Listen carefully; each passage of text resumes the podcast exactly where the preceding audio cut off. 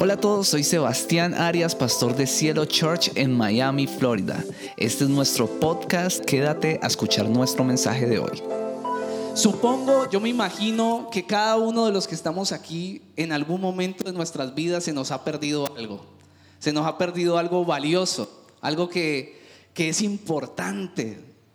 Tal vez la billetera, en el caso de mi esposa, hace poco se le perdió la billetera en Aventura Mall y no sé por qué razón tenía ahí adentro la tarjeta del social y estábamos súper preocupados, nosotros ya estábamos en una película, no, ya nos, nos falsearon la identidad aquí en Estados Unidos, Dios mío, ¿qué vamos a hacer?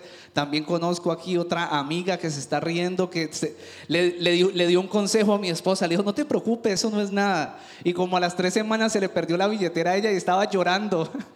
y yo, no, pues que no era nada. A todos se nos ha perdido en algún momento algo valioso, nuestros documentos. Cada rato se me pierde la billetera y Angélica me dice, otra vez. Pero digo, mi amor, eso no se ha perdido del todo, por ahí está y yo la encuentro. Tal vez se le han perdido las gafas, tal vez una joya, tal vez algunos dolaritos, el teléfono se pierde mucho, si no le pagó seguro lo perdió. Y yo quiero contarles una historia que pocas personas saben, y les pido de antemano que no nos juzguen por esto que les voy a contar, pero tengo que contarla para empezar este mensaje. Y es la historia de cuando nuestra hija mía se nos perdió. Yo sé que ya me están juzgando por eso. Se nos perdió mía. Estábamos, nosotros vivimos en un edificio de ocho pisos, vivimos en el cuarto piso y estábamos enseñando a Mía a entrar caminando. Entrar caminando tiene, tenía menos de dos años en ese entonces. Entonces la estábamos enseñando a entrar caminando porque a veces nos bajábamos del carro llenos de bolsas y necesitábamos que ella fuera un poco más independiente. Y ella ya sabía caminar, entonces ella caminaba con nosotros. Y ese día era un día normal, entró con nosotros al edificio, llegamos al ascensor, presioné el botón, las puertas se abrieron, entramos los tres al ascensor, subimos, el ascensor se abrió de nuevo en el cuarto piso, nos bajamos los tres del ascensor, pero de un momento a otro mi hija tiene un caminadito que es como si caminara varias veces en la misma baldosa y empezó a hacer esto. Y Trin se devolvió para el ascensor. Y cuando yo estaba dando la vuelta, las puertas ya se estaban cerrando y le mandé un manotazo a ese botón. Casi tumbó esa pared, pero las puertas se cerraron. Y perdimos a Mía. Estaba chiquitica. Obviamente, Casi me enloquezco cuando esta niña se metió allí. Yo, a mí se me olvidó todo lo que había alrededor. Fui y busqué las escaleras y subí corriendo como un loco sin dirección y llegué al octavo piso en menos de un segundo, se lo aseguro. Yo creo que volé. Llegué al octavo piso y cuando llegué al octavo piso me di cuenta que no tenía sentido estar ahí porque el ascensor no me muestra para qué piso va. No tenía ningún sentido estar allí, no, no sabía mi hija dónde estaba, en cuál de los ocho pisos estaba. Entonces como en dos segundos pensé, ¿qué hago? Pensé en mi esposa y el instinto me dijo que iba a encontrar a mi esposa en el mismo cuarto piso donde la había dejado. Y yo bajé al cuarto piso y preciso, estaba en la misma baldosa donde la había dejado, en la misma posición así. Y yo no le puedo negar que lo primero que le dije es, ¿qué haces ahí? ¿Qué haces ahí? No encuentro a Mía, subí hasta el octavo, por favor, coge los pisos de abajo, yo, yo voy a los de arriba. Angélica venía de trabajar, estaba en tacones, cogió el mismo rumbo que yo tenía antes, fue a las escaleras y yo escuchaba tacones para arriba y para abajo,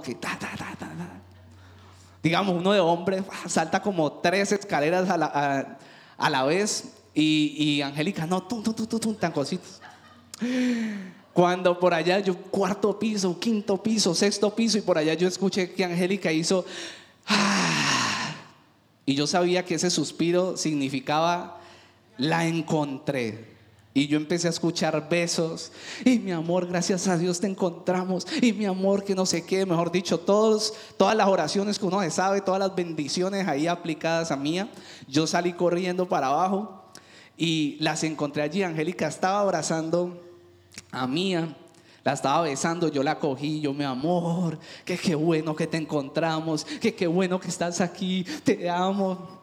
Y todo eso. Yo quiero leerles el versículo 5 del pasaje que acabamos de, leer y dice, y cuando la encuentra, lleno de alegría, la carga en los hombros y vuelve a la casa. Al llegar, reúne a sus amigos y vecinos y les dice, alégrense conmigo, ya encontré la oveja que se me había perdido.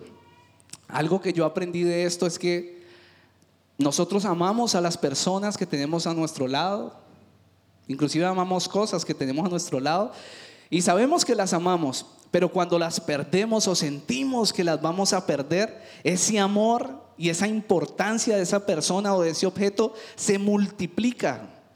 Yo sé que yo amo a Mía, pero cuando Mía se me perdió, yo vi el amor que le tenía a Mía en, toda su, en todo su esplendor.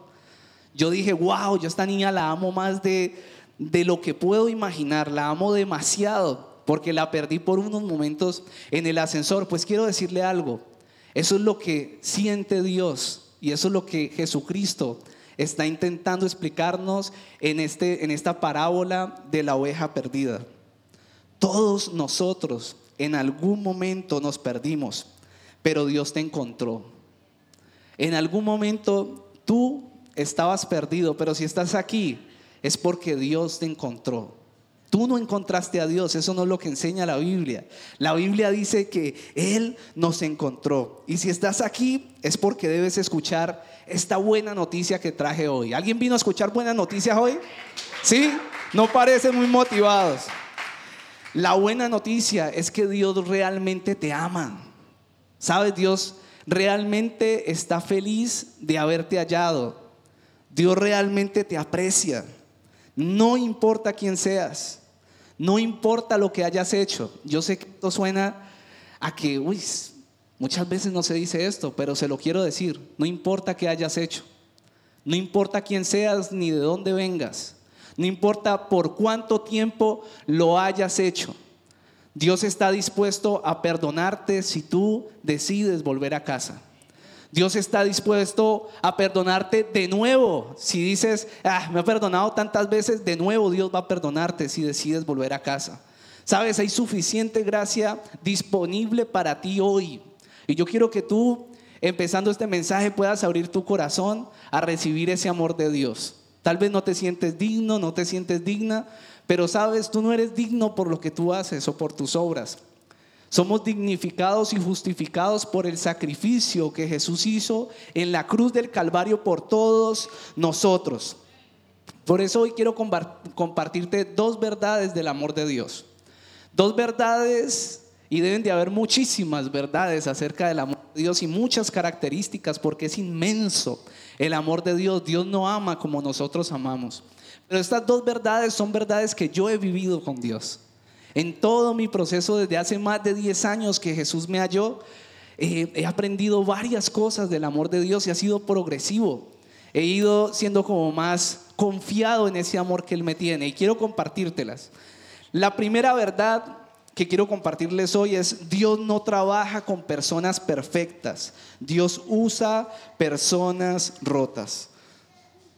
Dios no trabaja, se lo repito, con personas perfectas. Dios usa personas rotas.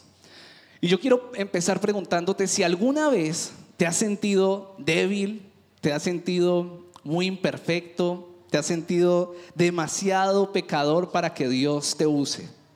Si tal vez alguna vez te has sentido demasiado indigno o demasiado indigna para servir en una iglesia o inclusive simplemente para caminar con Dios. No sé si tal vez te has sentido así, pues yo les quiero decir que yo sí, y muchas, muchas veces, cuando empecé a caminar con Dios, más que todo, porque no conocía cuál era el alcance del amor de Dios, no conocía cómo, de qué manera Dios me amaba, no conocía lo que la palabra enseña acerca de su amor, no conocía la disposición de gracia y misericordia que hay hacia mí. Y quiero decirle algo, los primeros que ponemos un bloqueo a esa gracia, a esa misericordia, somos nosotros. Dios nos dice en su palabra que nos ama, a veces en algunos pasajes de una manera tan directa, y nosotros como que hay algo en el interior que nos dice, no, pero es que yo la sigo embarrando, y Él te está diciendo, pero yo te amo, tranquilo, yo te voy a llevar de mi mano, y uno como que, no, no, no, no, soy indigno, soy indigno. Uno mismo se da más duro de lo que Dios le da.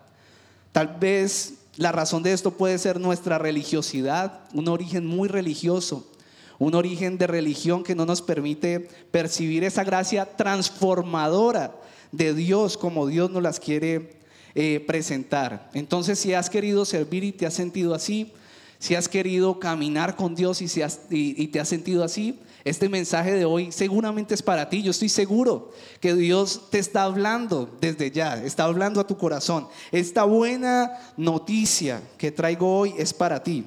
La historia bíblica ha demostrado que Dios usa a personas rotas a lo largo de toda la Biblia. En la Biblia encontramos que Dios usó siempre o le ha gustado elegir personas que no son exactamente un ejemplo de perfección. Personas que incluso en muchas ocasiones uno se podría preguntar, pero ¿por qué lo usa a él? ¿O por qué la usa a ella? Y quiero darle algunos ejemplos.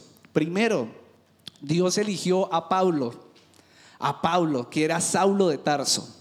A este hombre lo eligió a pesar de que era un radical religioso, que era un asesino, un perseguidor de cristianos. Y lo eligió, lo transformó, lo redimió y lo usó para su obra. Y de hecho casi el 50% del Nuevo Testamento está escrito por Pablo, por ese que era un asesino, por ese que quiero decirle que tal vez los mismos cristianos de aquella época no daban un centavo por él. Yo creo que decían, ese hombre jamás no tiene acceso a Cristo, pero Cristo vio algo en su corazón y a pesar de cómo él era, Dios lo eligió y lo usó. Dios eligió a Pedro, al apóstol Pedro. Y si usted lee bien la palabra de Dios, inclusive la puede leer por encima y se da cuenta que Pedro tenía unos graves problemas de carácter. Tenía un grave problema de temperamento. Era una persona explosiva. Era una persona que no controlaba ese temperamento, su carácter no era muy bueno, no, lo tenía muy desarrollado. Entonces terminó cortándole la oreja por allá al guardia que iba a capturar a Jesús. Pero a pesar de eso, Jesús vio algo en él y lo usó. Dios eligió a José, así como enseñaba mi esposa hace ocho días. Lo eligió a pesar de provenir de una familia completamente disfuncional.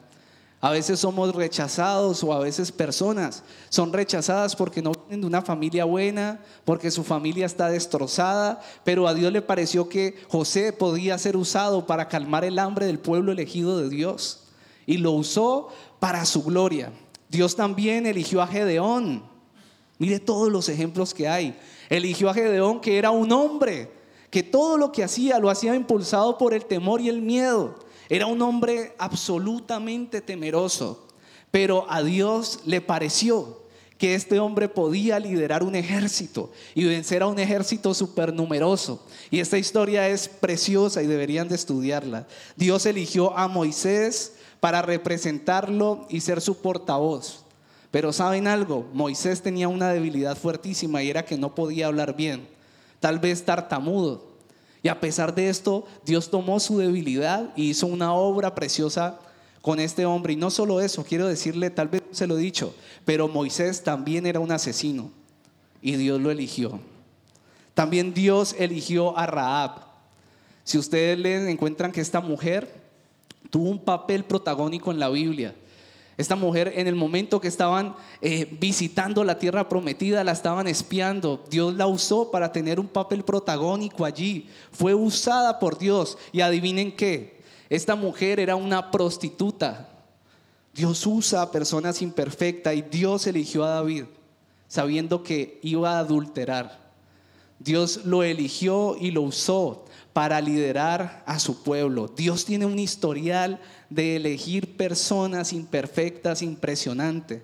Dios eligió a Sebastián, eso no está en la Biblia, pero eligió a Sebastián para liderar un pueblo aquí, plantar una iglesia o unas cuantas iglesias en esta nación, bendecir al pueblo latino en esta nación. Y Dios te eligió a ti, Dios te eligió a ti. Y sabes, todos estamos rotos.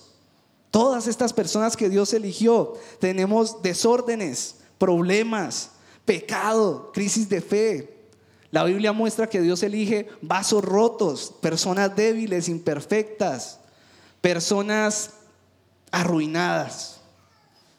Personas arruinadas, personas que están mal. Cuando yo llegué al Señor, yo llegué mal, roto, yo llegué vuelto hecho nada. Yo he llegado a esos servicios en la iglesia. Primero que todo era más superficial que todo Miami junto. A mí me daba una vergüenza andar con cristianos que ustedes no se imaginan. Yo amaba ya a Dios y yo a esa iglesia y yo me iba de una porque me parecía, como decimos en Cali, una boleta. Me parecía una boleta. Entonces yo llegaba allí, pero en cada servicio Dios ministraba sanidad. Hoy en día lo puedo entender. Yo lloraba desde que entraba hasta que salía de esa iglesia. Yo no entendía por qué. Por seis meses contaditos. Pero yo sabía que Dios me estaba sanando.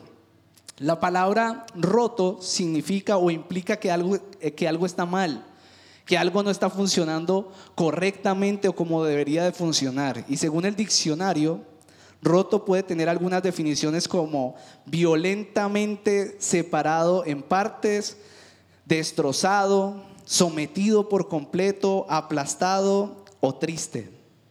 ¿Sabe algo? La mayoría de personas tenemos una tendencia a desechar lo que está roto. La mayoría de personas tenemos una tendencia a coger lo que está roto y echarlo a la basura. Y generalmente lo que más despreciamos nosotros cuando está roto es a nosotros mismos. Nosotros mismos cuando vemos que estamos rotos, nosotros mismos nos despreciamos, nos damos poco valor. Creemos que no valemos un centavo porque hay debilidades en nosotros y tal vez hay personas a las que seguimos que se ven demasiado santas, demasiado perfectas y a veces eso nos hace daño, no ver la fragilidad que hay en los otros. Pero sabe algo, yo quiero hacerle libre hoy. Yo también tengo problemas. Yo también tengo debilidades. Dios me ha ayudado a superar un montón. Pero Sebastián sin Cristo es mal geniado. Sebastián sin Cristo es una persona muy dura para decir las cosas. Explosivo. Yo también tengo debilidades, pero yo le he permitido a Cristo que trabaje en mí. Cuando escuchamos esta palabra rotos es que realmente algo no está funcionando bien, pero todos tenemos algo de eso. No solo nos gusta tirar cosas rotas a la basura, a veces nos gusta tirar gente rota a la basura, pero ¿sabe algo? Dios no es así. A pesar de que a nosotros nos gusta echar eso a la basura, Dios nos ama. En realidad se siente atraído por las personas rotas, Dios siente atraído por las personas quebrantadas, por las personas débiles. ¿Sabe? Yo no sé, haciendo este mensaje me preguntaba, ¿qué hace que Dios se sienta atraído por las personas que están así, rotas, débiles? Porque Dios usa a personas quebrantadas y yo tengo dos razones que quiero, de las que quiero hablarle rápidamente. La primera es porque las personas quebrantadas tienen una tendencia a reconocer su necesidad de Dios. Se lo voy a repetir. Las personas quebrantadas o rotas tienen una tendencia a reconocer su necesidad de Dios. ¿Sabe cuando nosotros estamos quebrantados? Tenemos una tendencia a doblegarnos delante de Dios, a reconocer que somos indignos a reconocer que necesitamos la ayuda de Dios para poder seguir adelante. Dios no nos hizo personas independientes para nada. Somos personas creadas dependientes de Dios. Y eso es lo que Dios anda mirando en tu corazón. Tal vez tú digas, es que soy muy débil, pero la palabra del Señor, en la palabra de Dios, Pablo dice que el poder de Dios se perfecciona en nuestra debilidad. Si tú no expones tu debilidad a Dios, pues Dios no puede ayudarte. Por eso a Dios le agradan las personas quebrantadas, porque reconocen generalmente su necesidad de Él. Son personas que suplican la misericordia de Dios. Son personas que anhelan ser salvados. Algo que yo constantemente hago en mis mañanas es reconocer que necesito un Salvador. Yo recibí a Jesucristo como mi Señor y mi Salvador hace más de 10 años. Sin embargo, cada día yo me levanto y, veo más la necesidad de que Dios me salve. Yo no le dije solamente esa vez en esa oración, Señor, sé tú mi Señor y mi Salvador. Yo cada día intento decirle, Señor, hoy necesito que me salves. Hoy necesito que me salves de mí, que me salves de mis pasiones, que me salves de mis errores. Yo necesito que metas la mano por mí. Yo necesito que hoy me sanes nuevamente. Yo necesito que hoy me salves. Yo no sé si usted también necesita eso, pero ese es el corazón que atrae a Dios. Un corazón que reconoce que es débil. Sabe, yo no soy pastor porque sea el más fuerte entre todos ustedes. Soy pastor porque Dios me llamó. Porque seguramente mi corazón intento tenerlo dirigido hacia Dios, pero yo no soy pastor porque yo sea perfecto o sea más que ustedes, para nada, para nada, solo tengo una función. Solo Dios, lo diferente es que Dios me puso una función, tal vez similar a la de ustedes o tal vez diferente a la de ustedes pero no soy pastor porque sea perfecto. Escuche bien la segunda razón por la que Dios se siente atraído por las personas rotas. Es que las personas rotas se convierten en trofeos del poder de Dios. Y quiero explicarle esto.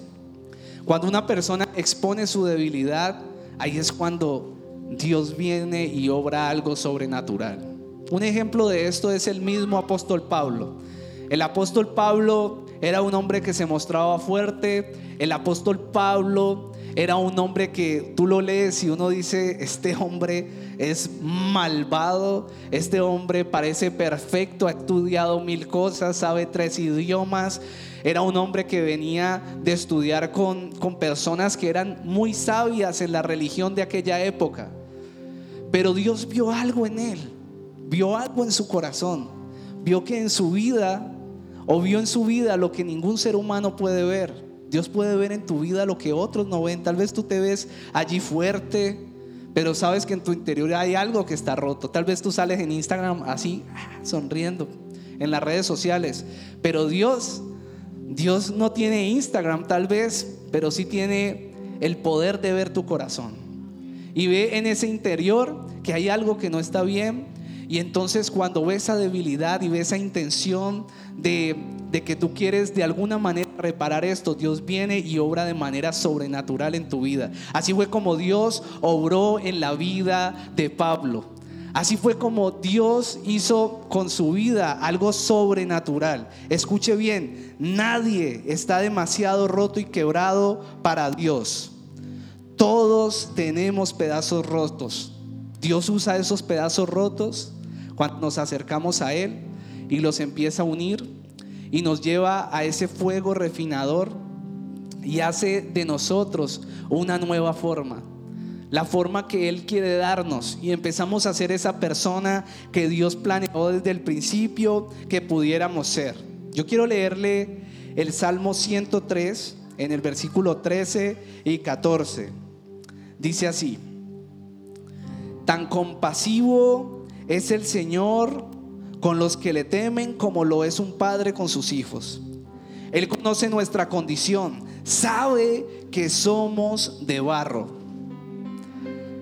Esto no es una invitación, o este primer punto no es una invitación al pecado deliberado. Tal vez muchas personas estén pensando y entonces podemos pecar deliberadamente para nada. Esto es una invitación para que tú puedas disfrutar libremente de la gracia, misericordia transformadora de Dios, que puedas disfrutar libremente del amor que Dios tiene por ti. Que tus errores y tus debilidades no te hagan sentir que no te puedes acercar a Él, porque no funciona así. Dios te atrae con esos hilos de amor. Y yo lo que quiero dejarte claro en este primer punto es que tú eres amado, que tú eres amada, que tú eres precioso y preciosa para Dios. Y la segunda verdad es que Dios te ama como eres, pero quiere tu regreso a casa. Dios te ama como eres, pero quiere tu regreso a casa. Y de eso se trata Lucas 15. Los versículos que le acabé de leer en Lucas 15 hablan de todo esto, pero yo quiero leerle los dos primeros versículos. Dicen, todos los recaudadores de impuestos y los pecadores se estaban acercando para escucharlo. Y los fariseos y los escribas se quejaban. Este hombre recibe a los pecadores y come con ellos. En otras palabras, Jesús se estaba metiendo en problemas por sentarse a hablar con pecadores, por sentarse a comer con ellos y compartir con personas que no habían cambiado. Escúcheme bien, Jesús no esperaba que las personas cambiaran para Él compartir con ellos. Jesús compartía con ellos para que ellos volvieran a casa. Se lo quiero repetir, Jesús no esperaba a que las personas fueran como tú quieres que sean para compartir con ellos. Jesús compartía con ellos para que ellos tomaran su propia decisión de volver a casa. Y cuando la Biblia empieza a hablar, empieza eh, en estos dos versículos, en este capítulo 15, están cuestionando a Jesús por eso, pues Jesús responde. Y no responde solo con esta parábola que les acabo de leer. Jesús responde con tres parábolas. Les empieza a dar cátedra a todas estas personas. Empieza con la parábola de la oveja perdida. Después, seguidamente, si ustedes leen el capítulo 15, les habla de la parábola de la moneda valiosa perdida. Y después de esto, les habla de la famosa parábola del hijo pródigo. Estas tres parábolas. Y sabe, cuando yo leo esta respuesta, yo puedo escuchar como si Dios le estuviera diciendo, escuchen muchachos, estoy con gente pecadora porque los amo y porque quiero que regresen a casa. Jesús no esperaba que las personas cambiaran como nosotros a veces queremos hacer. Jesús fue abundante, fue extravagante con su gracia. Fue abundante con las personas en las que veían su corazón un deseo de volver a casa. En estas tres historias, en Lucas 15, Jesús nos muestra algo valiosísimo. Para mí, este capítulo es oro, porque para todo aquel que quiere recibir ese amor de Dios, esa gracia de Dios, Allí podemos entender la manera como Dios verdaderamente quiere relacionarse con nosotros. La mayoría de veces las personas tienen una idea errada de cómo Dios quiere relacionarse con nosotros. Tienen una idea errada de cuánto Dios nos ama. Pero este pasaje para el que lo lee con entendimiento puede ver que Dios nos ama de una manera sobrenatural. Tal vez no es como tú crees que Dios te ama. Isaías 53, versículo 6 dice, todos nosotros nos hemos extraviado como ovejas, hemos caminos de Dios para seguir los nuestros. Uno lee este pasaje, uno lee la parábola de la oveja perdida y uno podría imaginar que una oveja podría llegar a ser obstinada, que una oveja, este animal, pudiera llegar a decir, me voy del redil chao que me fui, que se pusiera rebelde, una oveja, porque de todos los animales de Dios, la oveja tal vez pueda ser la menos obstinada de todas, la oveja puede ser la menos sagaz, el animal menos interesante. Yo no sé si usted alguna vez ha visto un entrenador de ovejas. No sé si usted ha visto una oveja que aprendió a levantar la mano y a decir así hola como los perritos que levantan la manito. O usted ha visto una oveja que aprendió a brincar o a dar la vuelta en el suelo. ¿Ha visto usted un entrenador de ovejas? No, porque las ovejas son torpes. Porque las ovejas escasamente pastan y necesitan ser pastoreadas. Pero en la parábola de la oveja perdida, Jesús nos compara también con una oveja que se le ha perdido a su pastor.